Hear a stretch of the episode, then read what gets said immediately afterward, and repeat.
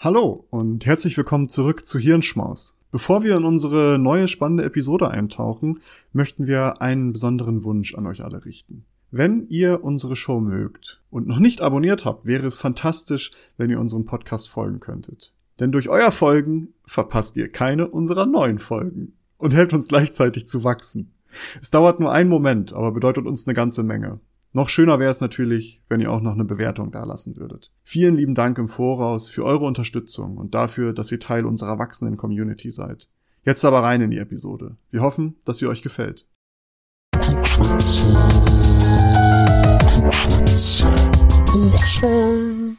Hallo und herzlich willkommen zu einer neuen Folge des Klugschwätzer Podcasts. Wie jede Woche auch in dieser Woche in altbekannter Besetzung. Einmal mit mir, Nils, und auf der anderen Seite der Leitung ist heute, wie immer, Maurice. Guten Tag, hallo. Hallo. Ja, äh, wir haben eine spannende Folge in der letzten Folge hinter uns und in den Wochen davor natürlich auch. Und nächste Woche kommt auch eine spannende Folge, aber in dieser Woche wollen wir uns mit einem neuen Thema beschäftigen. Ausnahmsweise weiß ich, worum es geht, zumindest in groben mhm. Zügen. Ich bin trotzdem gespannt über die über das Thema und die Diskussion. Dementsprechend übergebe ich das Wort direkt an dich, Maurice. Danke, danke. Ähm, ja, vielleicht direkt vorweg äh, auf das Terrain, was wir uns heute begeben, ist nicht ganz so einfach. Ähm, darum, wir wollen es so objektiv und äh, sachlich wie möglich halten, denn ich möchte heute über, ja, im Grunde genommen über zwei Worte reden. Es klingt jetzt eigenartig, aber ähm, ich möchte über das äh, Patriarchat und Male Privilege reden. Und ich denke, die meisten werden schon mal gehört haben, was das bedeutet. Ich denke, Nils, auch du wirst, wirst wissen, was sich hinter diesen Begriffen verbirgt. Müssen wir eigentlich jetzt eine Triggerwarnung vorab schon machen? Nur für diese Begriffe, dass wir jetzt vorab schon mal sagen, Trigger Alert? Das die Begriffe fallen? äh, das das glaube ich nicht. Ich glaube, da können wir, da können wir noch uns beruhigt zurücklehnen. Da, da sind ähm, wir mal mutig.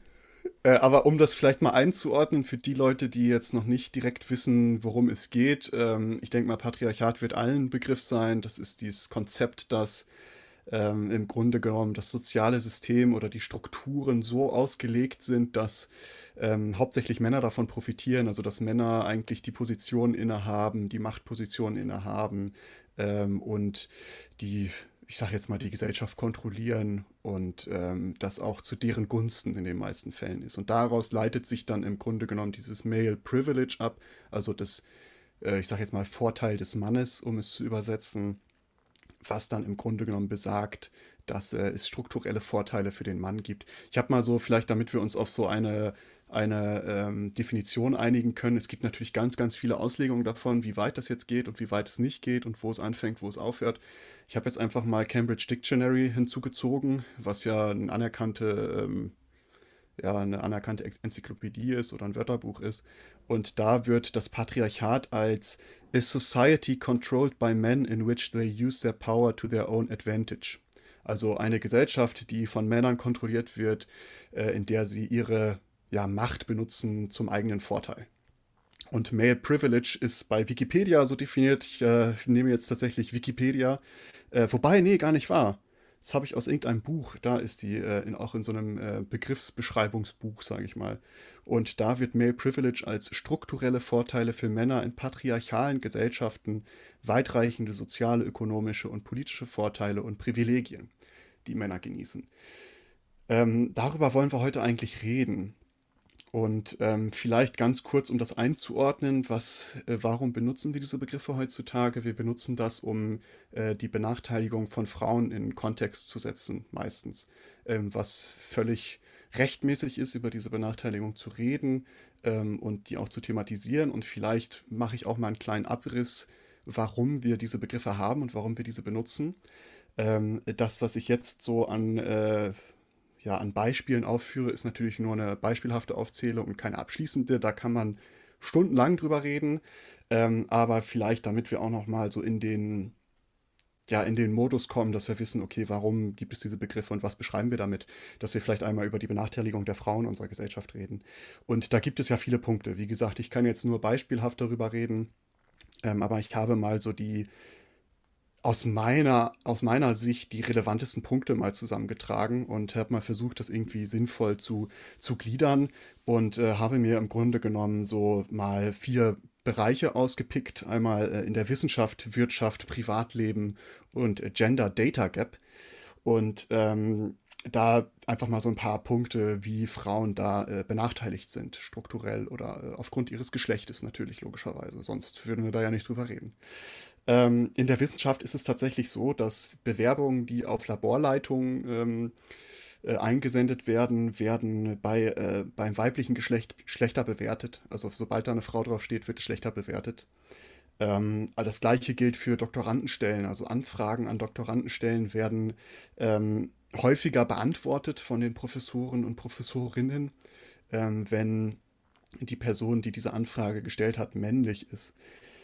Das Gleiche, was auch äh, schon in Studien äh, nahegelegt wurde, ist, dass Frauen ähm, weniger finanzielle Förderung bekommen für Forschungsvorhaben und dass äh, Frauen prinzipiell oder nicht prinzipiell, aber meistens viel weniger Artikel und Paper veröffentlichen. Genau, das vielleicht erstmal so zur Wissenschaft. Zur Wirtschaft ist, glaube ich, relativ klar, darüber müssen wir gar nicht großartig reden. Jeder weiß, äh, was es da den, den Elefanten im Raum natürlich, dass ähm, Frauen im Durchschnitt weniger verdienen als Männer.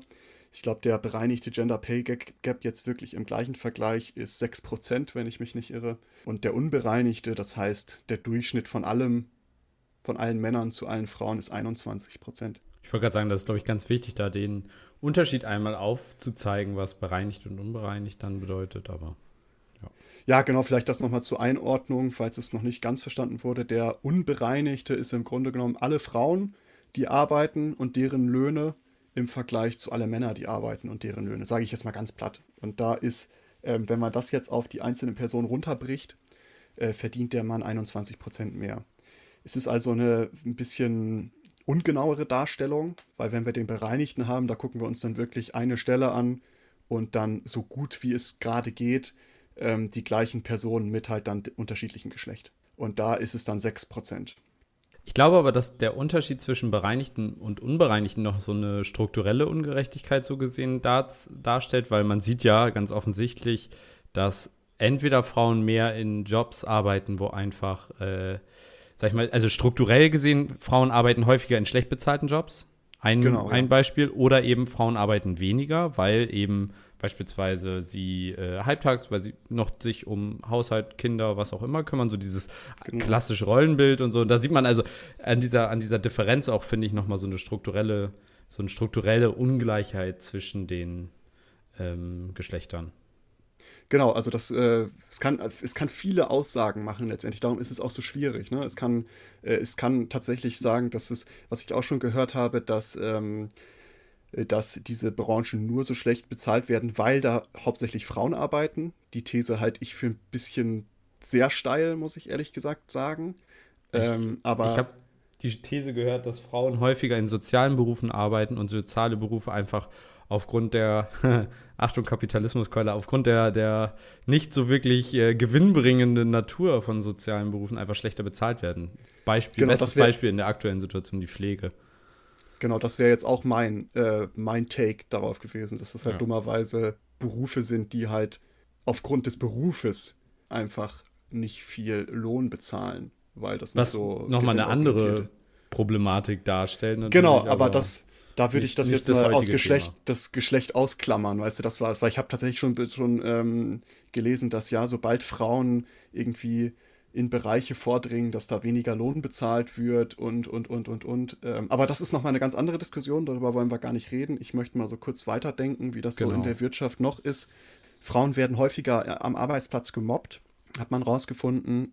Auch dass Führungspositionen, also so die, diese Eigenschaften, die man dafür braucht und Führungspositionen äh, im Prinz, äh, prinzipiell werden eher Männern zugeschrieben und ähm, Bewerbungen von Frauen werden häufig schlechter bewertet. Auch äh, wenn die gleichen Bewerbungen von Männern geschickt werden würden, werden, äh, würden Frauen trotzdem schlechter bewertet werden.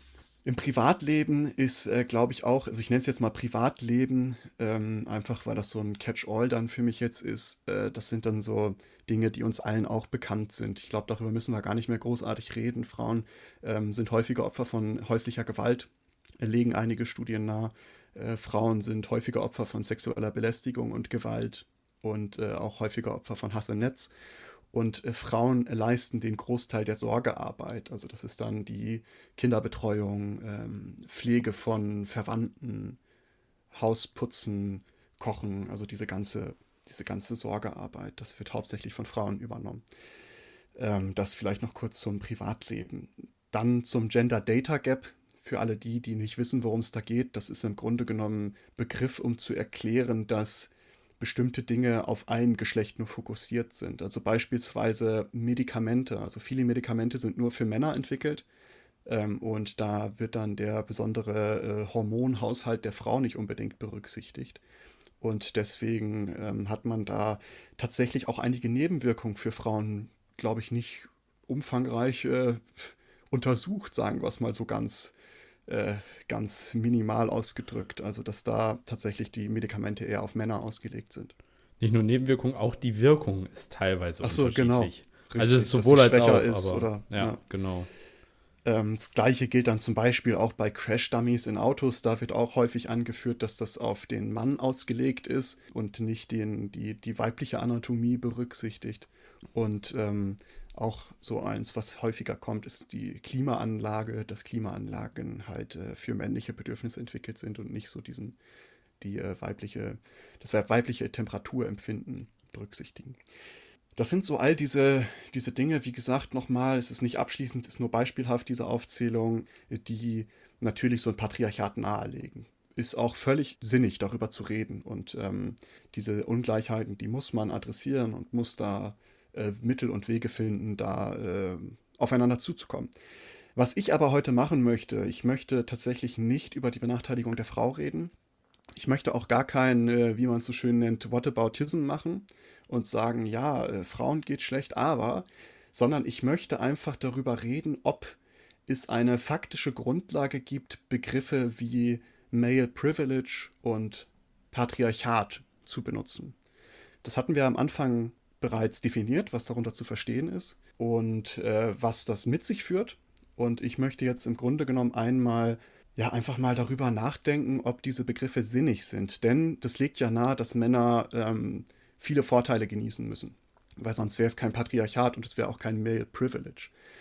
Darum werden wir jetzt mal diese ganze Frauenbenachteiligung werden wir beiseite schieben, sage ich mal so, ganz platt, und werden uns jetzt mal den Männern widmen. Und äh, das völlig losgelöst davon. Das soll jetzt kein Vergleich oder kein Aufwiegen sein. Ich werde jetzt auch bei den Männern mehr ins Detail gehen. Bei den Frauen war es jetzt nur beispielhaft, um einfach zu gucken, ist das wirklich gerechtfertigt, das so zu betiteln. Und auch hier habe ich in bestimmte Bereiche mal aufgegliedert, damit wir so eine gewisse Struktur haben, worüber wir reden können. Und da habe ich jetzt ein paar mehr Bereiche, weil wie gesagt, hier geht es jetzt heute ähm, um den anderen Part und darum habe ich mich jetzt hier auch mehr drauf fokussiert.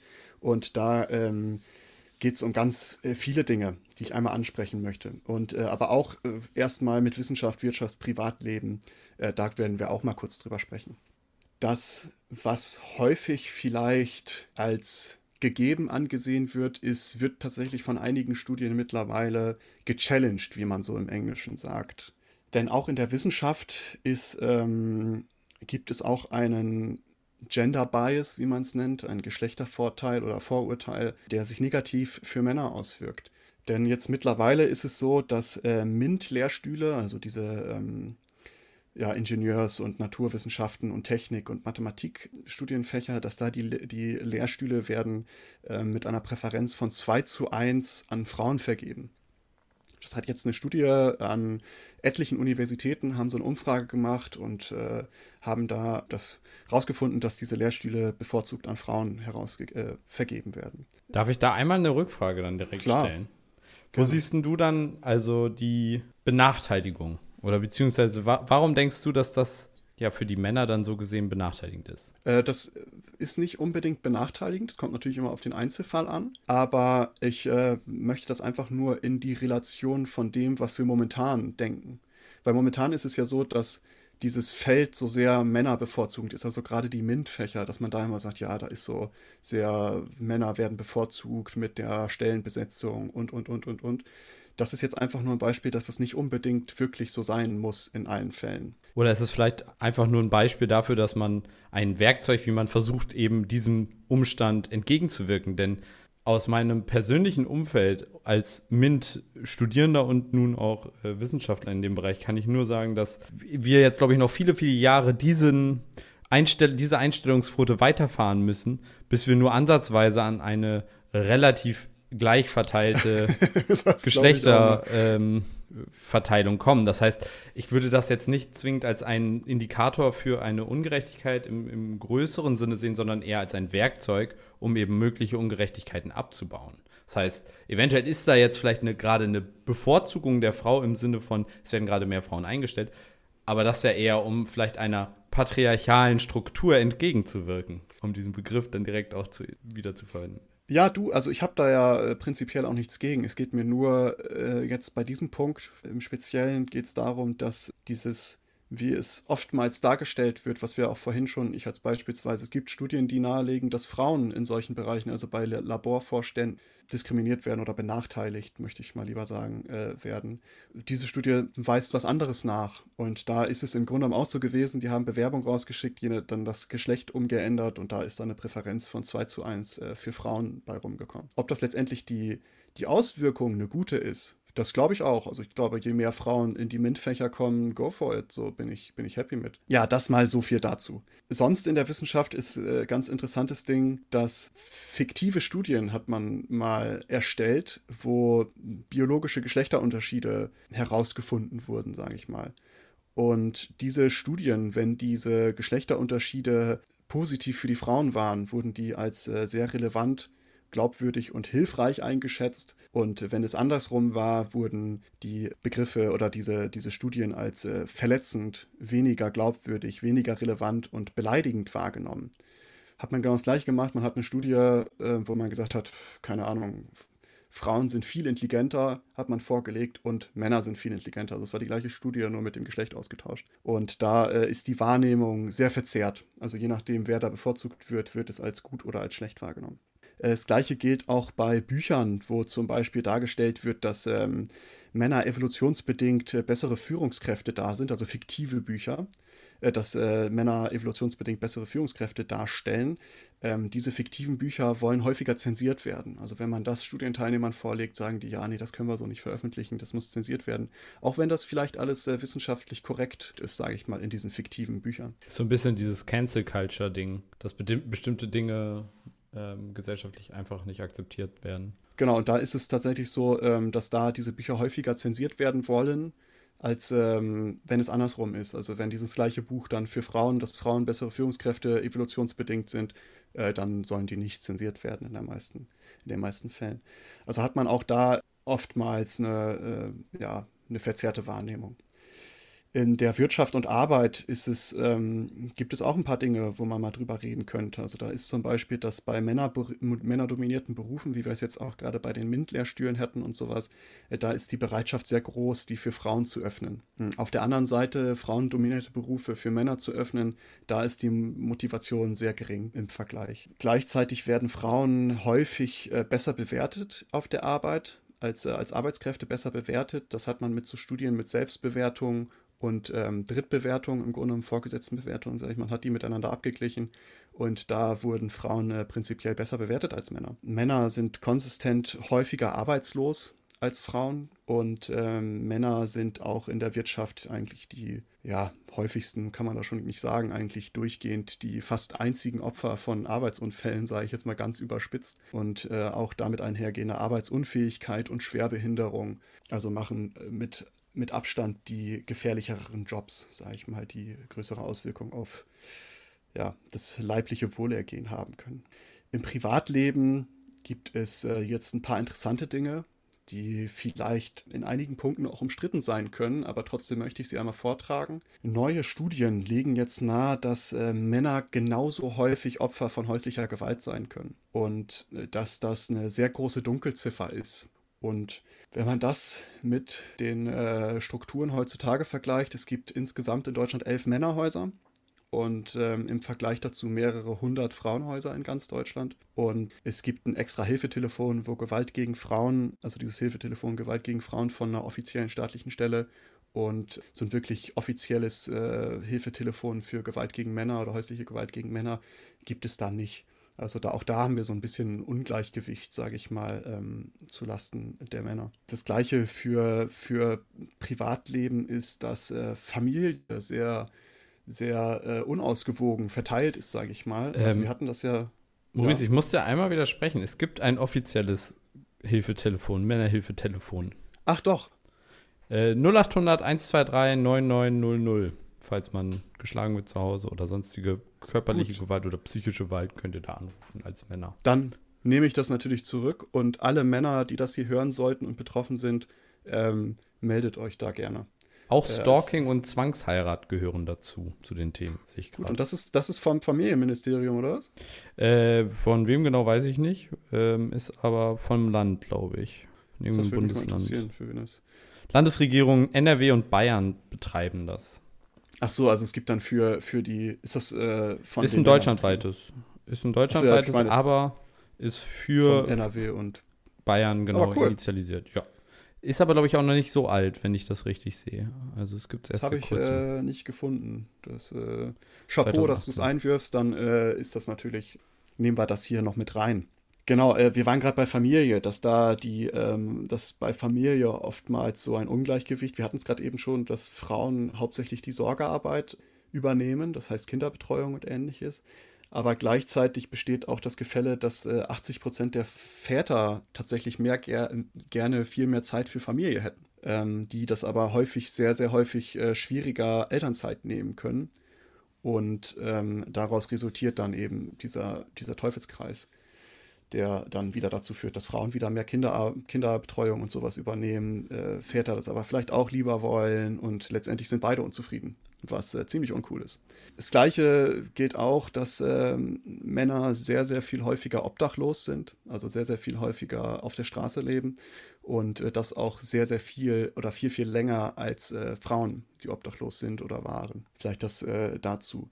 Den Gender Data Gap können wir tatsächlich auch bei Männern nochmal aufgreifen. Das hatten wir ja vorhin schon mal als beispielhafte Aufzählung, dass häusliche Gewalt gegen Männer zum Beispiel sehr viel weniger untersucht ist.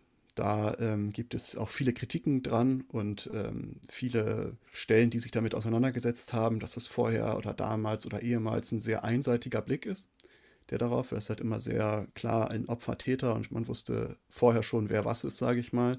Das hat sich jetzt aber glücklicherweise auch geändert, weil es ist jetzt eine neue Dunkelfeldstudie geplant, die auch äh, Männer mit einbeziehen soll. Also das wird auch in Zukunft wahrscheinlich kommen und da werden wir sehen, ob das bestätigt wird, dass Männer genauso häufig Opfer von häuslicher Gewalt sind oder ob die zu einem anderen Ergebnis kommen. Aber wie ich schon dargelegt hatte, einige Studien auch aus Deutschland vom RKI und ähnliches äh, legen schon nahe, dass, dass Männer genauso häufig betroffen sind.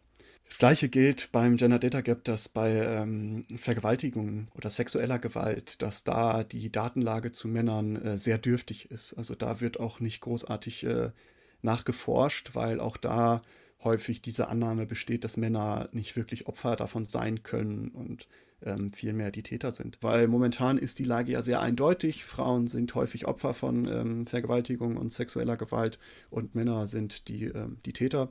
Und ähm, es gibt jetzt aber tatsächlich einige Hinweise, ein paar wenige Studien, die äh, nahelegen, dass es vielleicht gar nicht so eindeutig sein könnte und dass ähm, Männer gegebenenfalls annähernd genauso häufig von sexueller Gewalt und Vergewaltigung betroffen sein können und dass Frauen auch ähm, häufiger Täter sein können, als es momentan der Fall ist. Also auch hier haben wir ein Gender Data Gap, wo man auf jeden Fall noch mal besser nachforschen sollte, also auch mal reingucken sollte, ähm, ob Männer da wirklich auch häufiger von betroffen sind, um dann gegebenenfalls Maßnahmen finden zu können. Momentan gibt es dazu noch sehr, sehr wenig Daten, die den Fokus auf diese, auf Männer als Opfer legen. Und äh, auch da haben wir dann äh, eine Diskrepanz zwischen den, den Daten, sage ich mal. Ähm, so ein Data Gap kann man äh, auch bei ähm, psychologischen und psychiatrischen Therapie finden, im Grunde genommen, oder sehen, dass dort die Therapiebedürfnisse für Frauen, also von Frauen, dass die sehr äh, gut erforscht und auch anerkannt sind und auch umgesetzt sind in der Praxis. Äh, die Therapiebedürfnisse für Männer oder von Männern sind ähm, relativ unbekannt und eigentlich wenig erforscht. Und da gibt es auch die ersten Zeichen, dass die Therapie, wie sie momentan ähm, gemacht wird, dass die sehr frauenzentriert ist und Männer oftmals ja eine andere Herangehensweise brauchen als, ähm, als Frauen. Also auch da hat man so eine gewisse Lücke, wo man ähm, vielleicht auch nochmal anschließen müsste. Das findet sich in der Psychologie tatsächlich häufiger, hat mich auch sehr verwundert, muss ich sagen, oder vielleicht auch gar nicht, ähm, weil es ja so ein typisches, typisches Bild ist, dass Frauen viel häufiger über ihre Emotionen und Probleme sprechen und Männer das weniger tun. Aber auch, das zeigt sich auch in den Veröffentlichungen zu ähm, psychologischen Problemen oder ähnliches. Da gibt es ähm, tendenziell häufiger äh, wissenschaftliche Veröffentlichungen zu psychologischen Problemen von Frauen. Und da gab es eine Auswertung äh, ich glaube, das war in diesem Fall die Studie, die ich verlinkt habe aus Kanada. Und, ähm, da äh, ist da, äh, ist da übermäßig über äh, psychologische Pro Probleme von Frauen. Also auch da wissen wir vielleicht noch gar nicht so viel, was Männer wirklich ja für psychologische Probleme vielleicht haben in vielen Fällen. Das jetzt mal so zum Gender Data Gap. Hm, das äh, führt uns jetzt zu einem interessanten Punkt, der irgendwie mich auch in meinem Sehen viel bestätigt hat und was für mich auch nochmal so zu so einem Umdenken irgendwie geführt hat. Es gibt nämlich ähm, die Wahrnehmung von Männern. Und dazu gibt es etliche Studien. Ich habe ein paar verlinkt, dass Studien nachweisen, dass prinzipiell Männer häufiger als äh, Täter wahrgenommen werden und Frauen prinzipiell als Opfer. Und der Mann, also der ist, der bestraft werden muss und die Frau, die ist, die beschützt werden muss. Andersrum, also Männer als Opfer und Frauen als Täter, ist auch weniger akzeptiert. Also das wird äh, weniger gerne gesehen, sage ich mal. Als Beispiel nehme ich jetzt mal eine Studie, da haben sie eine Geschichte erzählt, im Grunde genommen, dass ähm, zwei Personen in der Cafeteria sind. Eine Person lässt ein, eine Gabel fallen oder sowas, bückt sich, hebt die auf und die andere Person sagt, oh, da hast du aber Übung drin was natürlich ein unangemessener Kommentar ist. Und da haben sie dann in den Studien, haben sie den, äh, in der Studie haben sie dann den Probanden entweder das Mann bückt sich, Frau macht den Kommentar oder Frau bückt sich, Mann macht den Kommentar. Und da haben sie dann ausgewertet, dass, dass die Opferrolle bei Frauen wurde sofort gesehen. Da haben sie gesagt, ja klar, die ist jetzt hier Opfer und der Mann ist Täter. Andersrum, wenn Männer da das Opfer sind, da wird denen die, die Opferrolle nicht wirklich zugesprochen. Ähm, das äh, wird dann eher auf, ja, ne, das ist ja jetzt kein Opfer und, und so weiter. Gleiches gilt, wenn der, wenn der Mann Täter war, wurden ähm, härtere Strafen vorgeschlagen zum Beispiel. Und ähm, die Täterrolle wurde auch der Frau zum Beispiel dann nicht zugeschrieben. Äh, ist ganz interessant. Das sind ein paar Studien, die ich dazu verlinkt habe, die kann man sich echt mal angucken, die das bei mir auch bestätigt haben, weil ich habe auch so drüber nachgedacht und bei mir ist es tatsächlich ähnlich. Also wenn ich so unterwegs bin und mir erzählt einer, boah, da hat ein Typ äh, eine Frau verprügelt, dann glaube ich das eigentlich direkt irgendwie gefühlt. Und andersrum würde ich sagen, so, boah, ja, weiß ich nicht. Vielleicht hat sie ihm eine Backpfeife gegeben, aber soll man das jetzt als verprügelt bezeichnen oder was weiß ich? Also da hat man schon irgendwie so eine, das nimmt, das nimmt man schon so hin, finde ich. Ist auch eine Art des Sexismus zu glauben, dass eine Frau einen Mann nicht, zu, äh, nicht verprügeln kann. Denn fragt man einen Mann, der von einer Frau verprügelt wurde, spätestens die Person wird dir bestätigen, dass die das auch relativ gut können. Wurdest du schon mal verprügelt, Nils, von einer Frau? Ich möchte da nicht drüber reden. Nee, keine Ahnung. Nee, ich noch nicht. Ich wurde Gott sei Dank bisher nur einmal geschlagen und das habe ich vielleicht auch. Ich, ich wurde im Kindergarten, da, da, hatte ich so, da hatte ich eine, ein Mädchen bei mir in der Gruppe und die war richtig Terror. Also die war, Junge, die hat mich getreten. Und nochmal, die hat aber auch Erwachsene getreten und sowas. Die hat, die hat auf alles. Das erklärt äh, auch, warum du jetzt hier gerade gegen die Frauen shootest. Die, dieses Trauma des Kindergartens. Äh, es ist äh, ganz tief in mir drin. Dabei shootest du gerade gar nicht gegen die Frauen. Also man darf nee, sehen, aber den nee. Spruch wollte ich nicht, nicht, nicht sagen. Äh, besser ist es. Genau, also da haben wir so eine, äh, so eine, so eine Wahrnehmungsverzerrung im Grunde genommen. Und ähm, das ist auch tatsächlich ganz interessant, äh, dachte ich auch nicht, weil häufig wird ja gesagt, dass Aggression so ein Männerding ist und dass es bei Männern so akzeptiert ist. Es gibt aber auch Studien, die zeigen, dass Aggression von Frauen als sehr viel moralisch akzeptierter wahrgenommen wird als Aggression von Männern. Also dass bei Männern Aggression eher so was Zerstörendes ist und bei Frauen hat das dann so eine moralische Komponente, warum die aggressiv sind. Und all diese Wahrnehmungsverzerrungen führen zu etwas, was man ja jetzt mittlerweile Gender Empathy Gap nennt man das, also Geschlechts, äh, was ist denn Em Empathielücke? Und ähm, der dazu führt, dass äh, weniger Empathie für Männer empfunden wird. Also das haben wir ja gerade schon gehabt, aber es gibt ja noch ganz, ganz viele andere Studien, die zum Beispiel, wenn wir uns ähm, bei selbstfahrenden Autos mit Algorithmen mussten Leute in der Studie klassifizieren, welche Leute überfahren werden. Ich glaube, darüber hatten wir auch in einer anderen Studie, äh, in einer anderen Episode schon mal gesprochen mit ähm, was, was glaube ich, ich weiß nicht, wer das war, war das Stanford oder irgendeine Universität, da kannst du es online machen. Genau, da kannst du diesen Test Ethik, machen. Genau. Das Interessante ist, ihr müsstet dann mal, wenn, also es ist jetzt natürlich ein äh, damit Spoiler. Wir so, ja, genau, damit zerstören wir so ein bisschen die Studie. Die meisten Leute checken gar nicht, dass die Figuren oder diese Wesen, die dort abgebildet sind, ähm, Geschlechter, Alter und so weiter haben. Viele, ah, okay, das sind Kinder, okay, das kriegen sie noch mit. Aber die meisten merken gar nicht, dass dann da Männer oder Frauen sind und dann, ja, warum hast du immer die Männer getötet? Hä, hab ich? Oh, ist mir gar nicht aufgefallen. So, da merkt man, wie, wie unterbewusst dann solche Verhaltensweisen auch sind. Ähm, ja. das, das war bei mir zumindest am Anfang so. Ich weiß nicht, wen ich getötet habe, aber irgendwen habe ich relativ häufig getötet.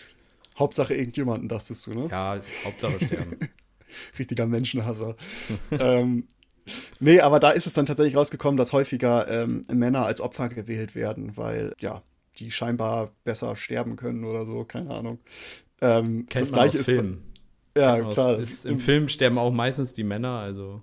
Muss das ja irgendwie gut sein. Ja, es wird vorgelebt, so. Das ist Hollywood. Hollywood ist schön. Äh, äh, und das gleiche ist mit dem Trolley-Dilemma. Also, das ist ja dieses äh, typische Dilemma-Szenario, ähm, ja, was man häufig hat mit dem Zug, der kommt und äh, entweder links oder rechts lang fahren. Wie viele Männer werden überfahren oder wie viele Leute werden überfahren. Und das hat man ein bisschen abgeändert mit ähm, Leuten vor den Zug werfen.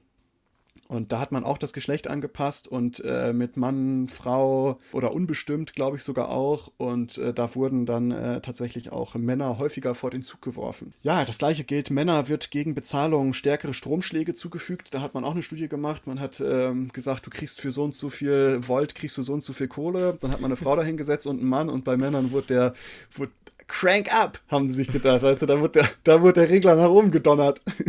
um die paar Cents einzustreichen. Ich frage mich, welcher Sadist sich dieses Experimentdesign überlegt hat. Was könnten wir machen? Stromschläge, das finde ich gut.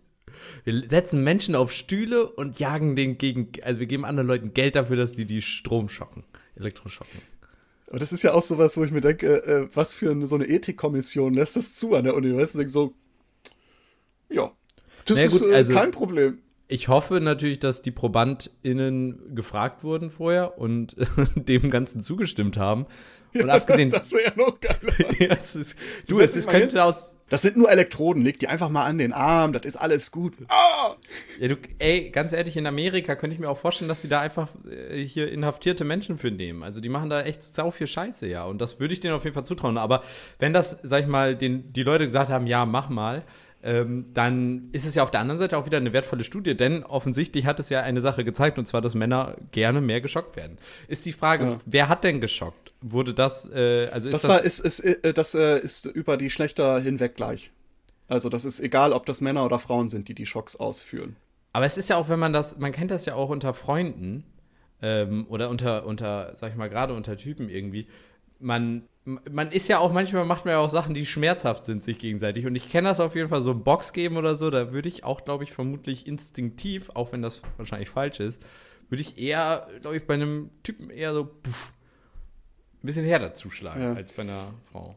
Du, mir geht's genauso, dann sage ich ja, das sind ja alles so Dinge, die ich auch bei mir selber feststelle, dass ich sage, es hat natürlich auch viel so mit, mit Körperbau zu tun. Also ich kann dir einen härteren Box geben als äh, irgendwie eine, einer Frau, die meistens zierlicher gebaut ist als du.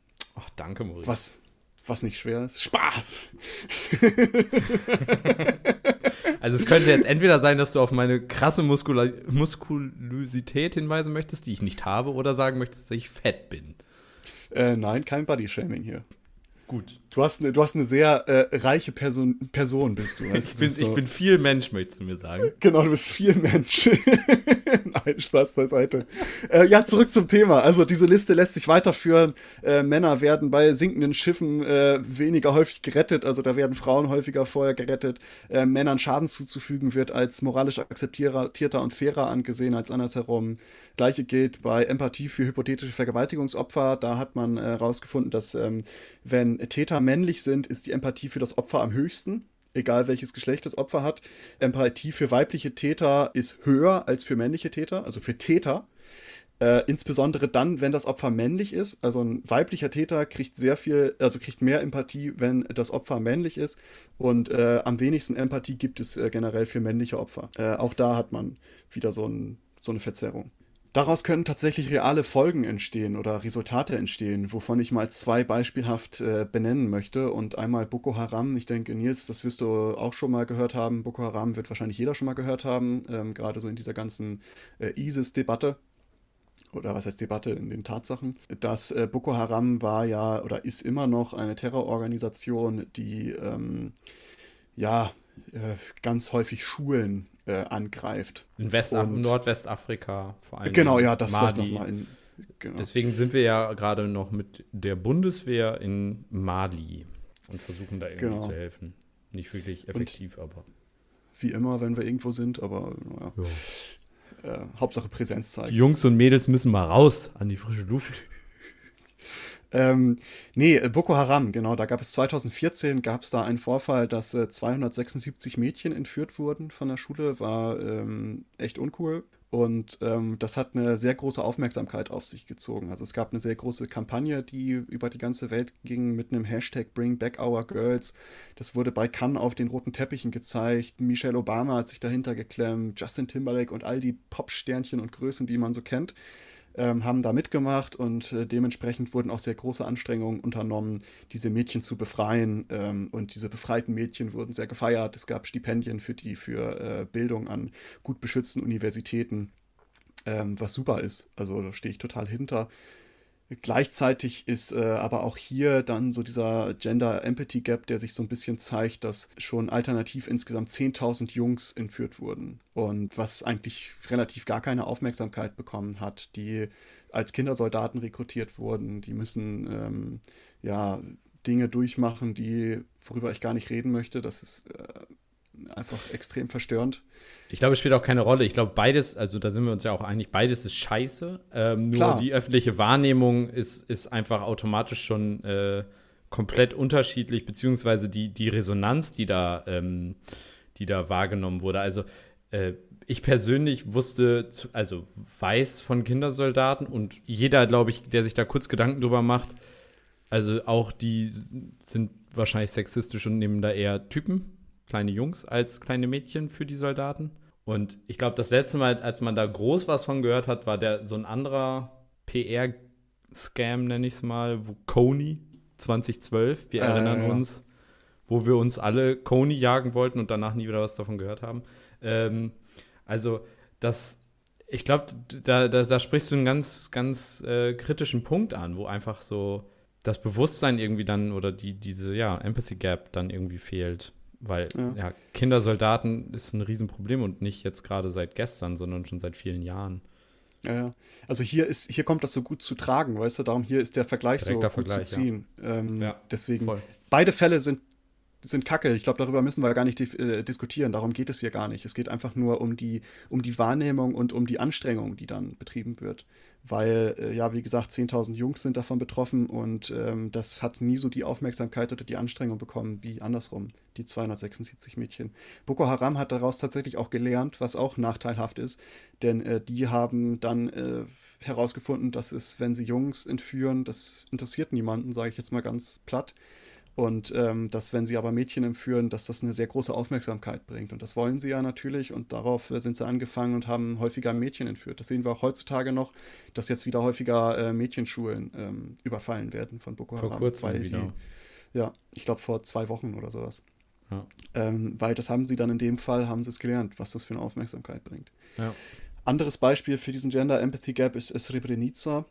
Äh, sagt vielleicht auch den einen oder anderen was. Äh, für uns klingt es nach einem Nieser, aber ähm, ist tatsächlich eine sehr große europäische Tragödie, wo insgesamt 8000 Männer und Jungen ermordet wurden in Srebrenica von ähm, den Serben damals. Und da ist es erstaunlich, dass, äh, dass tatsächlich von diesen 8000 Menschen, die da gestorben sind, das waren tatsächlich hauptsächlich Männer und Frauen.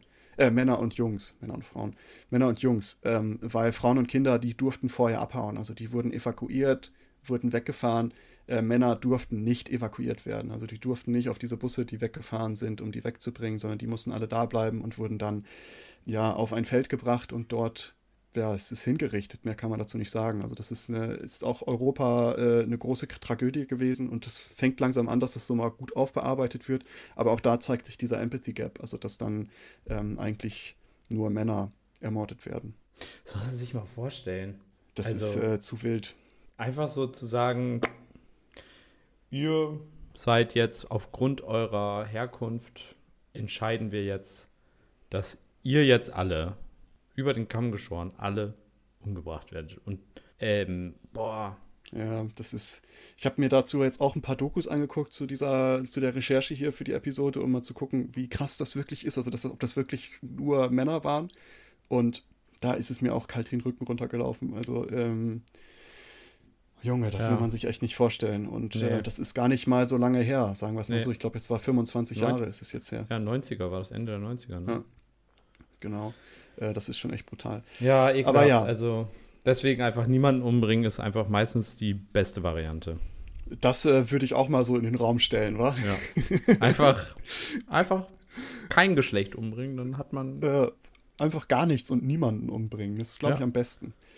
Ähm, aber weiter im Text. Äh, wir können jetzt noch ein paar Dinge anführen. Beim Sorgerecht ist häufig ein Problem, dass bei strittigen Fällen der Lebensmittelpunkt von Kindern zu 95 Prozent bei Müttern verordnet wird ähm, und dass der Mann Un Unterhalt zahlen muss, egal welchen Anteil er an der Betreuung des Kindes übernimmt. Ähm, also dass es da auch einfach prinzipiell das Unterhalt, ähm, der Unterhalt, die Unterhaltszahlungen fällig sind. Weiterhin ist es äh, wahrscheinlich weiterhin so, dass äh, kein automatisches Sorgerecht für unverheiratete Väter vergeben wird. Das wird nur vergeben, wenn die Mütter zustimmen. Also die Mutter muss zustimmen, dass der Erzeuger mit in die Geburtsurkunde kommt, wenn die nicht verheiratet sind. Ähm, das wird weiterhin so bleiben, auch mit dem neuen Gesetz, was jetzt wahrscheinlich kommt. Da haben wir auch mit Sorgerecht, dass da äh, gleichgeschlechtliche Paare oder homosexuelle Eltern hatten ja vorher schon immer das Problem, dass Adop Adoption oder ja, Kinderkriegen sehr schwierig ist, weil bei, zum Beispiel bei weiblichen gleichgeschlechtlichen Paaren ist es ja so, dass eine Frau meistens das Kind austrägt und die andere Frau ist dann, muss dann eine Adoption äh, durchlaufen, um die Sorge, um das Sorgerecht für dieses Kind auch zu bekommen. Die andere, die eine Frau, die es ausgetragen hat, ist automatisch Mutter äh, und die andere muss dann erst durch so ein Adoptionsverfahren. Haben Frauen da nicht einen Vor Vorteil? Ich habe mal gelesen, dass man aus einer weiblichen Eizelle ein ob es jetzt ein Spermium ist, weiß ich nicht, aber man kann mit einer weiblichen Eizelle eine andere weibliche Eizelle mit Mut also Modifikationen, die befruchten, mehr oder weniger. Also könnten doch zwei lesbische Frauen potenziell mit dieser Technik ein echtes Kind kriegen. Wie wäre das, also ein echtes Kind im Sinne von, das ist wirklich die Genetik von diesen beiden Personen, nicht das ist die Kein Genetik von der Nein, die Genetik von der einen Frau und von einem von einem Leihpapa oder wie man das dann nennt, Samenspender, ja. sondern von den beiden die Genetik. Wie wäre das denn dann in dem Fall? Wäre das dann in dem Fall, müsste die, weil es wäre ja de facto das eigene Kind und also es wäre auf jeden Fall erstens ein Mädchen, das steht ja auch schon fest, das Kind, was da rauskommt, aber wäre das dann in dem Fall Wären, wären dann beide die Mütter auch automatisch?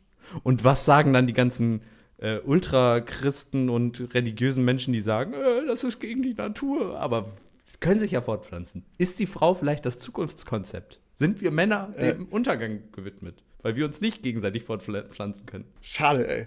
Nee, habe ich tatsächlich auch mal gelesen jetzt im Zuge der Recherche. Und das ist tatsächlich so, dass Frauen das können. Man kann, ich glaube nicht, dass das aus einer Eizelle ist, sondern irgendwie aus einem, aus einer ähm, Rückenmarkszelle kann man irgendwie ähm, was synthetisieren, was dann einem Spermium gleichkommt und damit halt eine, eine Eizelle befruchten. Ganz abgefahrener Scheiß. Aber das Problem da ist, dass die Wahrscheinlichkeit ähm, von äh, genetischen Mutationen oder Behinderungen sehr hoch ist. Nee, das habe ich nur gelesen, wenn man sich selbst befruchtet. Deswegen habe ich das, deswegen bin ich darauf gekommen. Ah, okay. Wenn du dich ja, selbst, gut. wenn du deine eigene, also das ist nochmal was. Jetzt, also ja, stimmt, ist, das ist da, ja, richtig. Wenn jetzt die, die eine gibt das Spermium, sage ich mal, und die andere, und die andere gibt, gibt das, dann ist das ja wieder ah. durchmischt. So, dann ist nur, dann ist nur klar, dass es ein, äh, dass es ein Mädchen, also genet biologisches Mädchen so gesehen wird, was da rauskommt, weil eben nur äh, X-Chromosome oder nee, warte, Y, warte, was haben Frauen? Oh, scheiße, Biologie. Frauen haben beides. Nein, halt's Maul, so viel weiß ich. Ich habe Biologie direkt abgewählt. Welches haben die nochmal? Den fehlt das X-Chromosom, richtig? Die haben doppeltes Y-Chromosom. Bist du sicher? Nein. Hä, Frauen haben XY und die Männer haben doch äh, Doppel-X-Chromosom. Willst du dich verarschen jetzt hier oder was? Du bist der letzte Mensch, wirklich. Der letzte Mensch. Eine Frau hätte das nicht gemacht. Das kann wieder nur von so einem toxic masculine Typ wie dir kommen. Hochnäsig, Arrogant, herablassend. Da, Toxisch. Da, da biete ich mal so eine kleine Schwachstelle an und du springst da mit einer Arschbombe rein. Ähm, ja, gut, aber weiter. Da haben, wir haben es jetzt gelöst. Wir wissen jetzt, wie Frauen Babys kriegen können in gleichgeschlechtlichen Ehen. Gar kein Problem. Danke, danke. Bitte, bitte. Kein Problem. Ähm, Nils, darüber solltest, dafür solltest du einen Nobelpreis kriegen für diese Idee. Ich glaube, ähm, die ist nicht von mir. Ich glaube, die habe ich auch nur irgendwo gelesen. Wir labeln die einfach, dass sie von dir ist. Aber ja, um das jetzt durchzuführen hier, weibliche ja. homosexuelle Eltern, äh, die haben das vorher halt mit Adoption, war immer tricky. Jetzt mit nach einem neuen Gesetzentwurf, der wahrscheinlich verabschiedet wird, ähm, sollen, äh, soll auch die zweite Frau, die das Kind jetzt nicht ausgetragen hat, äh, direkt als Elternteil eingetragen werden können. Bei männlichen homosexuellen Eltern bleibt es aber das gleiche Problem. Warum auch immer, ich verstehe das nicht. Ähm, da ist es ja auch, der eine Mann ist direkt der Vater, weil der seinen Samen gibt. Nee, und, ähm, ja, e-, eben nicht, weder noch. Kein, beide müssen das adoptieren, theoretisch. Ich dachte, da wäre es auch so, dass der eine, äh, der eine ist automatisch Vater. Nee, kann es sei denn natürlich, die, die wieso Mutter haben denn dann homosexuelle, nee, ja genau, wieso homosexuelle Männer, die dann, warum haben die einen Vorteil gegenüber ähm, heterosexuellen Männern, die dann praktisch in einer nicht verheirateten Beziehung mit einer Frau sind, da nicht Vater werden, aber der homosexuelle Mann wird dann Vater, weil, ja, das ist ja jetzt nochmal, der steht ja sonst auf Männer, der wird dann Vater, oder wie? ja, das ist, hängt dann natürlich immer von der Frau ab, ob sie das zulässt, dass der Mann da eingetragen wird oder nicht. Ja, genau. Also theoretisch Klar, also sind die erstmal auch nicht Väter. Also dann Väter schon. Die, dann äh, haben sie den komplett kurzen gezogen, rein theoretisch, wenn es ganz hart auf hart kommt. Ja, aber die dürfen auch weiterhin, müssen noch das Adoptionsverfahren durchgehen. Keine Ahnung, wer sich das überlegt hat, ehrlich gesagt, weil warum macht man es nicht direkt für alle? Aber naja. Die Benachteiligung von Homosexuellen und äh, sowieso anders äh, nicht in die gesellschaftlichen Normen passenden Beziehungen und Menschen ist ja nach wie vor noch ein Riesenproblem.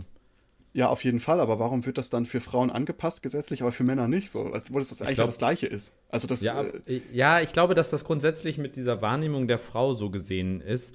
Ähm, diese, das ist ja im Endeffekt Sexismus zu sagen, dass Frauen ja viel besser mit Kindern so gesehen, dann, also viel bessere Eltern abgeben, so gesehen. Und ich könnte mir vorstellen, dass es damit irgendwie zusammenhängt. Ähm, weiter geht's. Strafverfolgung, Justiz. Da ähm, gibt es tatsächlich auch äh, Daten, die darauf hinweisen, dass äh, Männer für gleiche Verbrechen här härter bestraft werden.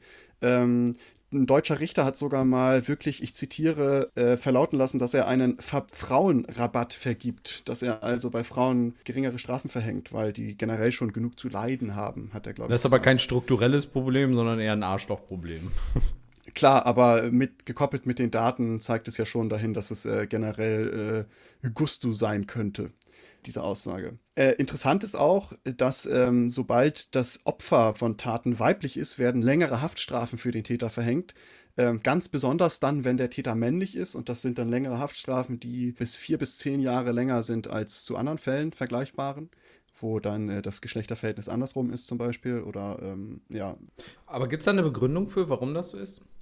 Ich glaube, das hat halt einfach so alles mit dieser Gender Empathy Gap zu tun. Also mit der Wahrnehmung, dass Männer Täter sind, Frauen sind Opfer, Frauen müssen geschützt werden, Männer müssen bestraft werden. So, jetzt mal ganz krass runtergebrochen. Aber ich frage mich gerade, ob das nicht vielleicht auch dann einfach Situationen sind, in denen, äh, dass die einfach nicht vergleich, nicht in der Form vergleichbar sind.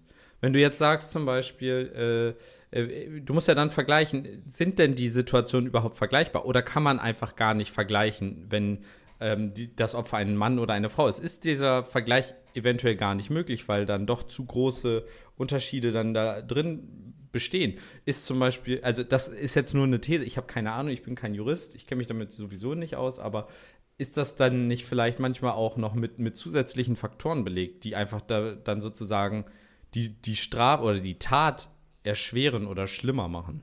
Ja, das äh, ist zu diesen, zu diesen Auswertungen oder Studien, die da sind, ist, die haben natürlich das Manko, die können nicht 100% eins zu eins vergleichen, ja. weil ja, es ist ja logischerweise nicht möglich. Du kannst nicht sagen, okay, ich habe jetzt genau den gleichen Fall mit genau gleichen Vorstrafen wie Mann und Frau.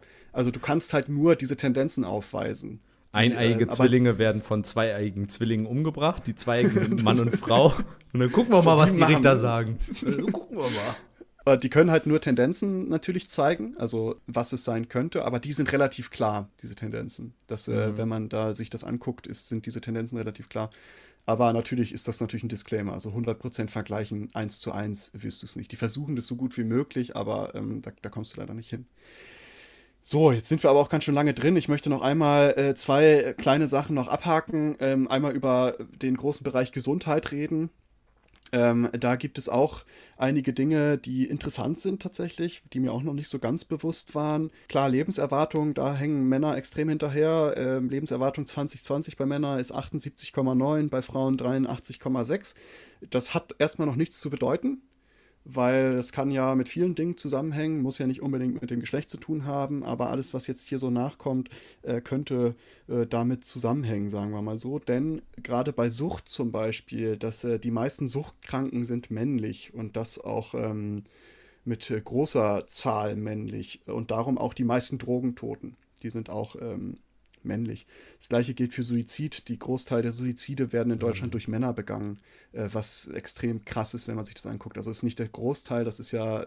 Also, ja, ja. ja ist, äh, glaube ich, eine reine Männerdomäne fast. Ja, es ist äh, sehr verrückt. Und äh, das hat man da noch. Interessant ist auch, dass ähm, bei Beschneidung, dass männliche Beschneidungen im Kinder Kindesalter legal sind. Also klar ist gibt äh, gesundheitliche Gründe, warum man beschneiden sollte. Also bei Phimose, also bei extremer ähm, Vorhautverengung, ist eine Beschneidung äh, ab und zu notwendig, aber nicht immer. Aber trotzdem ist es in äh, Deutschland äh, legal, obwohl, also jetzt im, im Kindesalter, darüber reden wir jetzt, obwohl da die, ja, die körperliche Selbstbestimmung eigentlich massiv beschränkt wird. Da wird halt ein Stück von deinem Körper abgeschnitten, so.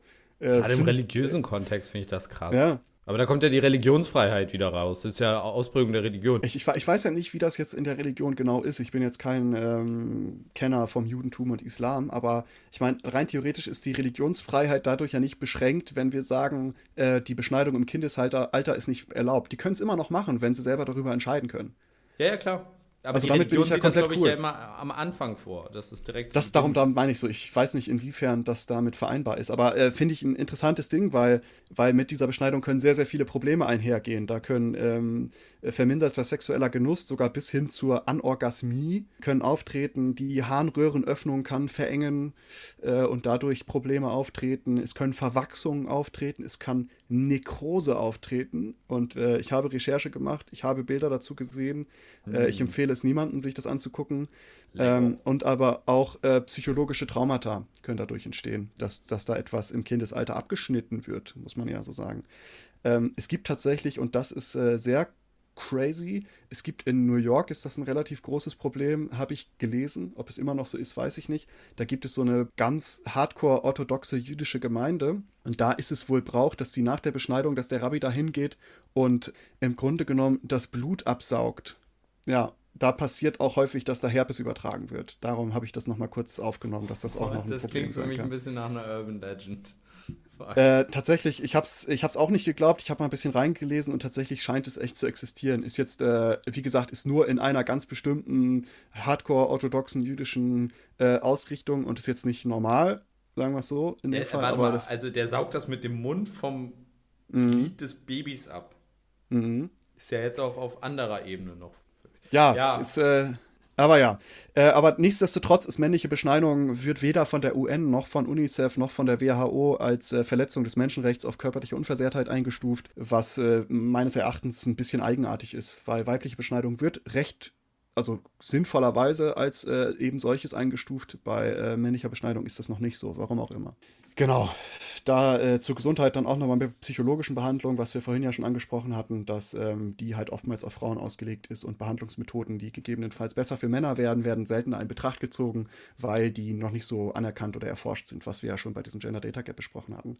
Gleichzeitig auch Auswirkungen auf die Gesundheit ist, dass Männer ähm, deutlich, deutlich häufiger Opfer von Verbrechen sind, also Körperverletzungen, Mord, Raub etc. Also da sind man, tatsächlich sind wir beide, ich glaube, zwischen 20 bis 45 weiß und männlich das ist so das typische Opfer.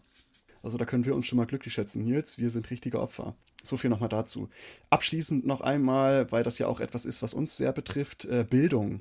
Dass äh, auch in Bildung ist ähm, ein Ungleichgewicht sich breit macht, sage ich mal, dass äh, Frauen oder Mädchen konsistent bessere Noten bekommen als Männer und Jungen. Also das kann man tatsächlich über eine ganz, ganz lange Zeit nachvollziehen, dass das äh, schon relativ lang so ist. Und ähm, generell schneiden auch Mädchen in letzter Zeit äh, oder seit einiger Zeit besser im Schulsystem generell ab, also bessere Schulabschlüsse, häufiger Abitur äh, und auch häufiger höhere Bildung oder Abschlüsse. Einer der Gründe dafür könnte sein, dass äh, Jungs aufgrund ihres Geschlechts und den damit verbundenen Stereotypen schlechter bewertet werden als Mädchen. Also da hat man auch dann Tests oder ähnliches gemacht, wo die äh, dann das Geschlecht getauscht haben, beziehungsweise das Geschlecht nicht angegeben und sobald der Junge war, wurde schlechter bewertet, einfach weil es ein Junge war. Ich muss kurz eben noch einen einen Einschub machen. Ich hatte gerade ein bisschen Schiss, dass wir vielleicht auf so eine rassistische Urban Legend, so eine antisemitische Urban Legend irgendwie reingefallen wären mit diesem Blutabsaugen und so weiter. Aber ich habe tatsächlich einen FAZ-Artikel von 2012, ja. wo ein Foto ist, wie so ein Rabbi da so ein Baby ein, da das Blut absaugt. Wie krank und also der, ja, darum, der, äh, der Typ sagt auch ihm scheißegal, ob das äh, die, die Gerichte ihm das verbieten würden. Er wird das weitermachen und im Teil würde dafür ins Gefängnis gehen. Äh, darum, also ich habe es ich hab's mir tatsächlich auch, ich habe es auch erst nicht glauben können und habe es mir dann auch genauer angeguckt. Ähm, hätte ich das nicht überprüft, hätte ich es nicht angebracht. Äh, aber wie gesagt, ich weiß, ich weiß nicht, ob es heutzutage noch ein Problem ist. Ich habe auch nur so Quellen aus irgendwie 2, 12, 13, 14 gefunden. Ich weiß nicht, ob es immer noch gemacht ja, so lange ist das jetzt auch nicht hier. Aber nee, ähm, Religion. Genau, aber jetzt. Strangest Ding. Ähm, jetzt äh, möchte ich einmal so den, den, den Bogen schließen, weil wir haben ja jetzt über sehr viele Sachen geredet, wo ähm, vielleicht äh, eine Benachteiligung für Männer vorliegt. Und was ich ja am Anfang aufgestellt hatte, war die Frage, ob wir weiterhin solche Begriffe wie Patriarchat und Toxic Masculinity, ob es dafür, äh, nicht Toxic Masculinity, Male Privilege, ob es dafür äh, eine valide Grundlage gibt, warum wir diese Begriffe benutzen. Diese Begriffe legen ja nahe, dass ich einfach, weil ich Mann bin, bevorteilt bin und dass äh, es Strukturen gibt, die äh, Männer sehr viel bevorteilen. Und ich habe jetzt in dieser Recherche dazu, viele Dinge waren mir nicht bewusst, sehr, sehr viele Dinge waren mir nicht bewusst und in dieser Recherche dazu habe ich meine mein Blick darauf so ein bisschen geändert, muss ich sagen. Also für mich ist es so, ich weiß nicht, ob wir, ob wir weiterhin diese Begriffe so ohne Probleme benutzen sollten. Weil für mich gibt es dafür keinen Grund, es so zu betiteln. Also ich weiß nicht, wie es dir da geht, was so deine Wahrnehmung ist. Ja, ich bin noch äh, der, ich bin noch weiterhin der äh, festen, oder ich bin, sagen wir es mal so, ich finde nicht, dass die Punkte, die du angeführt hast, haben, äh, oder die wir heute besprochen haben, ähm, weder das Für noch das Wider irgendwie belegen können. Denn ich glaube, also, was wir zumindest in Deutschland und Europa sagen können, ist, wir leben hier nicht in einer vollständig patriarchalen Gesellschaft, in der der Mann grundsätzlich mehr wert ist als die Frau oder in der der Mann grundsätzlich ähm, in jeder Hinsicht immer bevorzugt wird. Ich glaube, das ist, glaube, glaube ich zumindest, ähm, oder nehme ich zumindest nicht so wahr. Ich glaube dennoch, dass wir in vielen Bereichen doch eher eine Bevorzugung des Mannes haben, in vielen Bereichen, die aus meiner Sicht einen sehr hohen Stellenwert äh, für das menschliche Leben, sei es in, in medizinischer Forschung im Sinne von Medikamenten, gut, psycho psychologische Forschung, das vielleicht jetzt noch ausgenommen, das ist dann, dann die Frauen vielleicht im Vorteil, aber da ist dann auch die Frage, und das hatte ich mir auch aufgeschrieben, Ursache und Wirkung. Was ist denn die Ursache? Also ist die Ursache dafür zum Beispiel, dass Frauen bevorzugt ähm, äh, oder besser erforscht sind in dem Bereich, ist das eine, sage ich mal, systematisch vorgenommene Bevorzugung der Frau oder ist das einfach eine natürlich gewachsene Benachteiligung des Mannes, weil Männer vorher eventuell nicht so häufig sich mit dem Thema auseinander, also dazu gestanden haben, sondern sich dann lieber umgebracht haben, was ja ähm, die aktuelle Schlussfolgerung ist. Mensch, Männer gehen seltener zu zu Psychologen oder holen sich da Hilfe und dann ist es irgendwann zu spät und sie bringen sich um. Das ist ja ein bekanntes Problem, so gesehen. Aber ist das dann sozusagen ein, ein Problem, ein strukturelles Problem? Und worauf ich hinaus wollte, ist, ich glaube nicht, dass man mit diesen Punkten ähm, das Patriarchat entkräftigen kann oder diese patriarchalen Strukturen, die herrschen, entkräftigen kann. Ich glaube, sie herrschen nach wie vor vor. Ich stimme dir aber zu, dass wir zu den patriarchalen Strukturen, in denen eben Männer Männer bevorzugen, so ist es ja häufig, dass, und auch Frauen Männer bevorzugen, ähm, dass wir da dennoch auch Probleme haben, in denen halt Männer benachteiligt werden, wo wir Empathy Gap haben, wo wir ein Data Gap haben, wo wir einfach strukturelle Benachteiligung haben. Etwas, was wir zum Beispiel, glaube ich, noch nicht, aber in einer anderen Folge schon mal angesprochen haben, sind äh, Situationen, in denen zum Beispiel männliche Pfleger oder männliche Erzieher von Menschen jetzt gar nicht mal in ihrem Berufsleben, sondern von zum Beispiel Müttern und Vätern, die sagen, nee, ich will doch nicht, dass ein Mann mein Kind hier jetzt äh, erzieht, also im Kindergarten oder in der Schule und sowas. Also wo man grundsätzlich dann wieder dieses Täterdenken so gesehen bei den Menschen hat, wo wir einfach sagen müssen, das ist ja de, de facto häufig nicht der Fall oder eigentlich in, in den meisten Fällen häufig nicht der Fall, dass die Menschen dann irgendwas Negatives machen, sondern das ist einfach so ein gesellschaftliches Problem. Ich würde halt das Ganze, ich glaube, der, der wichtige oder die wichtige Schlussfolgerung daraus ist, sich endlich von der ganzen Geschlechterdebatte ein Stück weit zu lösen und zu, also das ist aber auch schwierig, also zu sagen, wir müssen gucken, dass wir irgendwie an ein, ein, eine gleichberechtigte Gesellschaft irgendwie ein Stück weit kommen, die aber gleichzeitig eben die Geschlechterbesonderheiten, die gegeben sind, einfach berücksichtigt. Wie zum Beispiel, dass Frauen spezielle Forschung für Medikamente brauchen, weil der Körper der Frau einfach anders funktioniert als der Körper des Mannes und wenn wir uns nur den männlichen Körper angucken, das benachteiligend ist. Das heißt, eine tatsächliche ähm, Hin äh, Hinwendung zu einer Gleichberechtigung, die zum Beispiel aus meiner Sicht eben auch solche Mittel braucht, wie zum Beispiel, dass eine Zeit lang eben diese Ungerechtigkeit aktiv dass der aktiv entgegengegangen werden muss, wie zum Beispiel mit erhöhter Einstellung von weiblichen ProfessorInnen. Ähm, ich denke, dass das der richtige Weg ist, auch wenn das eventuell dazu führt, dass eben gerade dann so gesehen eine temporäre Benachteiligung von Männern in der Situation eventuell vorherrscht. Aber ich glaube, dass man auf ein gesellschaftliches Ziel hinarbeiten sollte. Es ist aber ein verdammt schweres Problem, weil es sehr individuell ist. Ein sehr individuelles ja. Problem, wann man wo wie sich diskriminiert fühlt. Das, äh, das stimmt natürlich. Wird. Aber was, ähm, was mir so ein bisschen, weil diese Begriffe Patriarchat und Male Privilege, ähm, ich habe, glaube ich, noch nie von einem Female Privilege gehört, tatsächlich. Es ist so eine sehr, sehr einseitige Sache. Patriarchat, weißt du, ist ja natürlich, natürlich kann jetzt, was ich dann häufig als Argument höre, ist ja, dass das Patriarchat, dass auch Männer darunter leiden. Aber inwiefern ist es dann noch ein Patriarchat und wie viele Männer müssen darunter leiden, dass es kein Patriarchat mehr ist? Weil Patriarchat zeichnet ja aus, dass Männer eigentlich einen strukturellen Vorteil haben.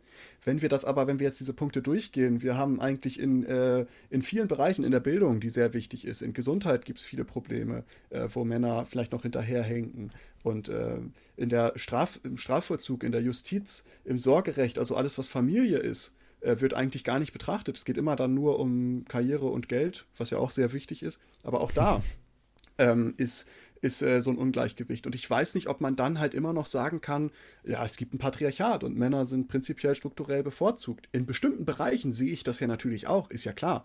Ähm, das stellt auch niemand in Frage und wer bin ich, das in Frage zu stellen? Und ich möchte es auch gar nicht gegeneinander aufwiegen, dass ich jetzt sage, oh ja, aber die Männer haben es ja noch viel, viel schlimmer und Frauen haben es gar nicht so schlimm. Das auf gar keinen Fall, das möchte ich hier nochmal ganz klar betonen. Darum geht es mir überhaupt nicht. Mir geht es einfach nur darum, dass diese Begriffe vielleicht ähm, ja, die, die legen ja irgendwie nahe, dass so gesellschaftliche Probleme von Männern kommen oder dass das halt so ein männliches Ding ist, weswegen wir, das Patriarchat ist ja nichts Positives, worüber wir reden. Und äh, damit ist, ist es ja letztendlich irgendwie so eine sehr einseitige Sache, dass man halt häufig den Fokus darauf legt, dass es, ähm, dass es so von Männern verantwortet ist, dass es so dieses, diese Strukturen gibt, wo Frauen. Ja, gut, äh, ab, aber das, also die patriarchalen Strukturen, dass die eher von Männern etabliert wurden, glaube ich, kann man auch Männern eher zuschreiben.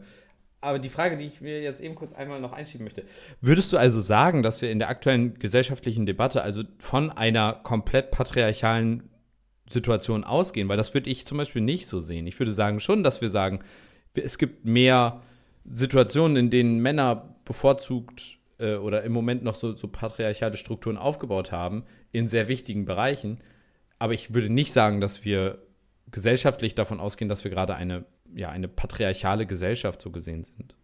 Oh, das sehe ich doch tatsächlich relativ viel. Also zum Beispiel, ich habe es jetzt bei den Klimastreiks wieder gesehen, vor zwei Wochen, glaube ich. Ähm, da war große, großes Plakat, ähm, Destroy the Patriarchy, Save the Climate oder irgendwie so ein Kram. Ja. Ähm, und das wird bei sehr, sehr vielen ähm, Dingen aufgegriffen, dass Patriarchat äh, ja das Sinnbild für das System ist, was wir jetzt gerade haben. Und äh, ich glaube, so differenziert wie du das betrachtest, wird es tatsächlich nicht. Äh, so in der, in der allgemeinen. In der, ich, ich, ich finde wohl, also, ähm, weil das, was du sagst, ja, es gibt bestimmte Strukturen, wo Männer bevorteilt werden, ja, das gibt es, aber ähm, die andere. Seite wird, äh, ja klar, aber willst du jetzt aufwiegen, dass es mehr Bereiche gibt, wo Frauen bevorteilt werden als Männer oder Männer als Frauen? Ich, ich kann diesen, nicht sagen. Ich, ich, auch nicht. Darum, ich kann es auch nicht sagen. Und ich möchte darüber auch gar nicht reden. Aber wenn alleine dieser, diese, dieses ja, Indiz, dass wir das nicht das, sagen. Ja. Nee, ich sag nur dieses Indiz, dass wir das überhaupt nicht feststellen können, ist doch, oder halt der, dass wir das überhaupt nicht feststellen können, ist doch schon die, der Hinweis, dass es sowas wie ein Patriarchat, dass dieser Begriff nicht mehr passend ist. Naja, gut, das, nee, da stimme ich dir nicht zu. Also ja, ist ja, der, ist, der ist Grundbegriff, ja okay. also die, dieser, ähm, also die Tatsache, dass wir in einer patriarchalen Struktur leben oder in einem Patriarchat, ist ja schon auch aus, kommt ja auch viel aus der Wissenschaft, die sich mit dem Thema beschäftigt. Wenn wir jetzt sagen, ja, wir haben jetzt mal, haben uns jetzt mal eine Woche lang mit den Studien gerade auseinandergesetzt und wir haben auch ein paar gefunden, die zeigen, dass es vielleicht gar nicht so eindeutig ist, ist schon, finde ich, so ein bisschen wie halt, wenn wir darüber, also es ist irgendwie, ich weiß nicht, ob wir in der Lage sind, darüber zu urteilen. Und nur dadurch, dass wir jetzt sagen, ja, wir haben ein paar Studien gefunden, die darauf nicht hinweisen, ich fühle mich nicht in der Lage, da, damit zu sagen, naja, alleine dieses, diese Sachen lassen jetzt darauf schließen, dass, dass das, dieser Begriff jetzt nicht mehr gilt. Oder dass man den auf jeden Fall äh, dass man den auf jeden Fall hinterfragen soll. Oder dass man auf jeden Fall sagen muss, ah, vielleicht funktioniert der nicht mehr. Ich finde, ich fühle mich nicht dazu in der Lage, mit dem gefährlichen Halbwissen, was ich jetzt habe. Eventuell sind die Studien vielleicht auch, vielleicht gibt es Kritik an den Studien, vielleicht gibt es noch Gegendarstellungen, vielleicht gibt es alles mögliche. Ich bin da einfach nicht in dieser Thematik drin und ich fühle mich da nicht in der Lage, da so einen weitgreifenden, äh, weder zu sagen, wir leben in einer patriarchalen, in einem Patriarchat, in einem de facto Patriarchat, noch fühle ich mich in der Lage dazu zu sagen, wir leben es nicht oder der Begriff an sich sollte nicht mehr verwendet werden. Es ist auch völlig legitim. Also ist ja auch gut, wenn man sich, wenn man sich sagt, hey, ich kann dazu jetzt keine Meinung formen, weil mir das, ich kann die globale Sicht nicht, nicht komplett führen. Also fühle ich komplett. Nur äh, für mich ist es so, ich habe mich da jetzt irgendwie zwei Wochen reingelesen und natürlich bin ich jetzt kein äh, Gender Studies Professor, der äh, darüber jetzt referieren kann. Aber diese, es ist schon, schon, finde ich, in vielen Punkten sowas, wo man das auf jeden Fall challengen sollte. Weil was ich mir ja auch dahinter denke, ist, dass diese Begriffe, wie gesagt, ist halt ein, zeichnen ein sehr einseitiges Bild, dass man halt sagt, okay, Gesellschaft ist so Männer und alles, was ja negativ ist, äh, kommt ja aus dieser Gesellschaft und häufig dann auch mit dem Patriarchat zusammen. Kapitalismus und Patriarchat werden häufig zusammengebracht und, und, und, und, und. Und das, ähm, ja, wahrscheinlich. Da kommt die, kommt die linke, linke Ader wieder raus. Die pocht hier schon am Hals. In der Form von Hammer und Sichel. ähm, aber was, was ich jetzt so, wenn ich mir das angucke, und man kann sich ja ein Bild machen, wenn man sich alles differenziert anguckt. Ich habe mir ja versucht, alles so differenziert wie möglich anzugucken.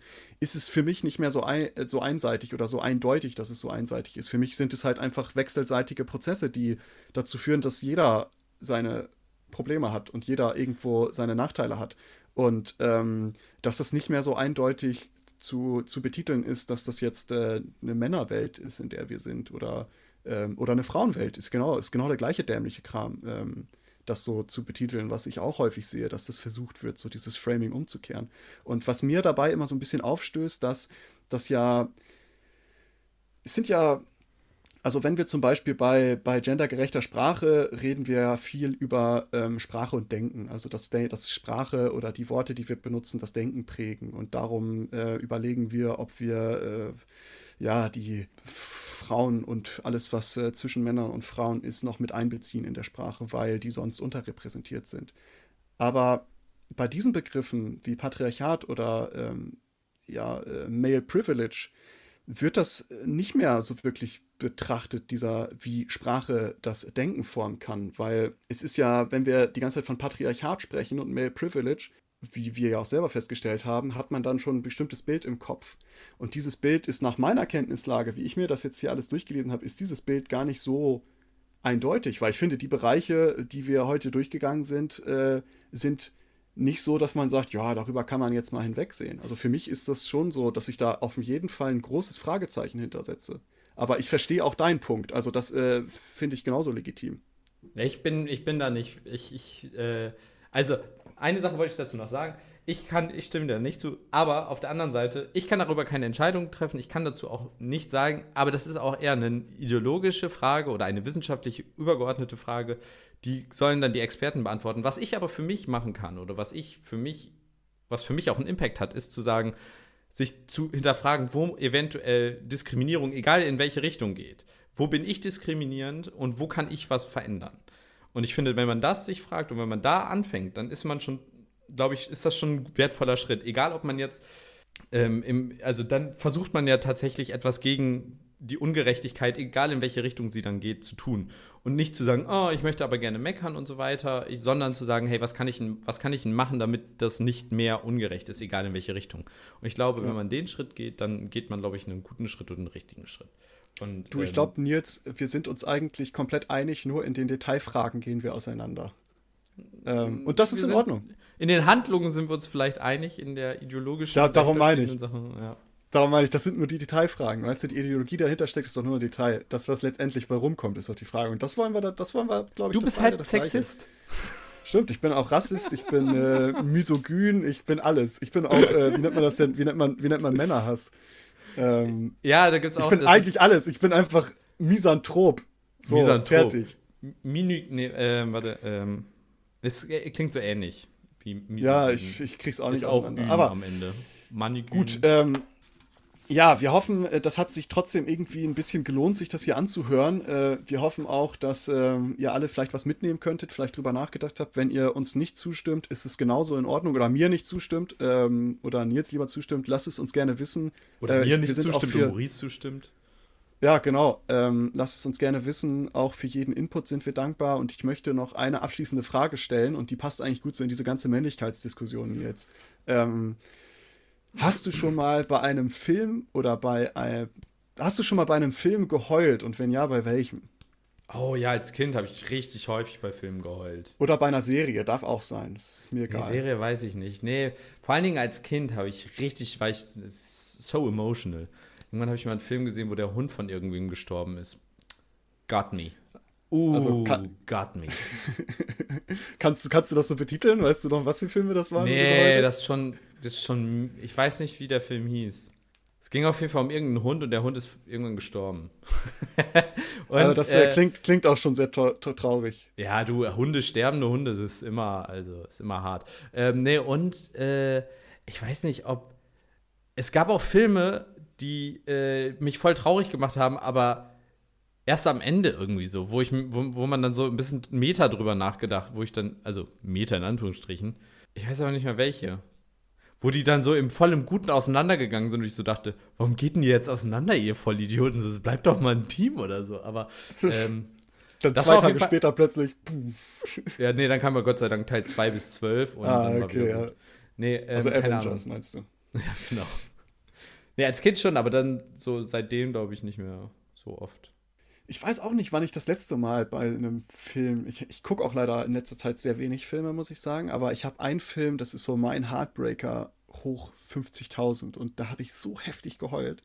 Und ähm, wird es wahrscheinlich Fast and Furious, wo, wo, wo sich dann die, die It's been a long time. Ich habe den Film nicht geguckt. ich auch nicht, ich kenne nur diesen Song. ähm, äh, nein, äh, L.A. Crash. Ich weiß nicht, kennst du den Film? Nee, das klingt ein bisschen nach L.A. Trash. Ja, nee, ist tatsächlich ein ganz guter Film. Es ist so ein ah, Episodenfilm. Okay. Es sind neun Geschichten, die erzählt werden, die halt alle irgendwie zusammen zu tun haben. Und es geht um, es geht eigentlich um alles. Es geht äh, um zwischenmenschliche Beziehungen, um Rassismus, um. Äh, es ist ein ganz, ganz krasser Film und der nimmt richtig mit. Und ähm, da gibt es eine Szene, da ist halt, geht es um eine Person, ein ähm, Mann mit seiner Tochter, ist, glaube ich, alleinerziehend und die wohnen in einer schlechten Gegend, wo immer äh, geschossen wird abends. Und ähm, er geht irgendwann hoch in das Zimmer von seiner Tochter und sie liegt nicht im Bett. Und, Zu, ähm, spoilern? Äh, nee, ich erzähle nur so ein bisschen, sie liegt unterm Bett und meint so, ja, ich habe Angst und ich muss mich hier verstecken, hier wird geschossen. Und dann, ähm, scheiße, im Grunde würde ich spoilern, wenn ich es weiter erzähle, aber das ist so eine schöne Szene. Es ist so eine schöne Szene. Okay, Spoiler Alert. Wenn ihr es nicht hören wollt, dann spult jetzt 30 Sekunden vor. Genau, richtig. Ähm, zumindest er sagt dann, hey, du brauchst dir keine Angst zu haben, guck mal hier, ich habe so einen unsichtbaren Mantel, den habe ich damals von meinem Papa gekriegt, den kann ich dir jetzt umhängen und dann äh, treffen dich auch keine Kugeln mehr, also dann bist du sicher. Und diese, er tut dann so, als würde er sich so einen Mantel abmachen, weißt du, so ein, so ein Cape ja. und tut ihr das dann so um und so weiter und so fort. Und ähm, ja, und sie hat dann halt dieses, äh, dieses, dieses Cape und ist halt happy, fühlt sich sicher, alles gut. Und dann geht diese, diese Geschichte weiter und dann irgendwann, du denkst da schon gar nicht mehr dran, ist es so, dass er nach Hause kommt und jemand wartet vorne bei ihm vor der Tür, um ihn abzuknallen. Weil warum ja. ist egal, das wird auch im, im, Film erzählt. Und diese Tochter steht am, am Küchenfenster, guckt so raus, sieht, dass ihr Papa kommt und sieht aber auch, dass hinten der Typ aussteigt mit der Knarre. Ja. Und äh, dann siehst du noch, wie sie ihre Mutter anguckt und sagt, äh, er hat ihn nicht mehr und rennt dann halt los, weißt du? Und es ist dann ja. so richtig, richtig Cringe. Zeitlupe, wie man das halt so kennt, weißt du, so ein bisschen auf Dramatik und äh, springt dann halt dazwischen, während der Typ dann halt die Knarre schießt, so. Und dann springt ja. sie da halt dazwischen, weil sie denkt, sie hat diesen Mantel. Und dann, da ist so, da ist so ein Song hinter. Und dieser Song hat mich komplett gekickt, Alter. Und ja, ähm, diese, diese ganze Szene ist halt, also das ist richtig schön erzählt. Ich erzähle das jetzt natürlich sehr platt und sehr pathetic, aber ähm, das ist so sehr schön erzählt und dieses Mädchen spielt das extrem gut und ähm, der Vater spielt das auch extrem gut. Und äh, das hat, das hat mich zerrissen. Und dieser ganze Film, da gibt es so viele Szenen. Also ich habe nicht nur bei der Szene, so bei anderen Szenen hatte ich auch Tränen in den Augen und habe da. Schön mit Ben Jerry's und einer Kuscheldecke auf dem Sofa und dann schön. Richtig, normaler Modus, Freitagabend. genau, ja. Ähm, ja, das äh, ist äh, einer der Filme, wo ich geweint habe. Es gibt noch etliche weitere, aber ähm, das ist der, der mir am meisten in Erinnerung geblieben ist. Tatsächlich kickt kickt mich bei solchen Filmen, auch wie du das gerade beschrieben hast, diese, es ist mir immer zu überzeichnet häufig. Ich finde das dann zu kitschig. Und das, da, da kommt dann wieder so ein Abturner rein. Ja, ähm, ich bin halt vielleicht auch äh, empfänglich für so überzeichnete, äh, kitschige Dinge. Ja, nee, also ich, ich will das auch gar nicht irgendwie äh, kritisieren nee. oder sowas, sondern einfach, warum, warum mich das dann vielleicht nicht so. Aber ich finde es eigentlich, finde ich, wenn ein Film dich zum Heulen bringt, zeigt es ja nur, dass der Film genauso dich gecatcht hat, dass der wirklich was in dir bewegt hat. Ja, weißt du, genau. So dieses, ja, äh, ähm, ich finde es immer gut, wenn ich bei Filmen heulen muss, dann weiß ich, dass der gut war. Ja. Oder extrem scheiße, weil ich heulen musste, dass der so kacke ist. Und so, dafür habe ich eine Stunde hergegeben. Pornoplatz. Verdammte Scheiße. Äh, aber naja, gut. Ähm, ja. So viel dazu. Äh, ich würde sagen, wir schließen diese Episode. Es war uns eine Freude. Ich hoffe, ihr konntet ein bisschen was mitnehmen. Wenn nicht, auch gut. ähm, folgt uns gerne auf unseren Social Media Kanälen: Twitter, Facebook, Instagram, jeweils unter Klugschwätzer. Bei Twitter ist es Klugschwätzer mit K-L-U-K.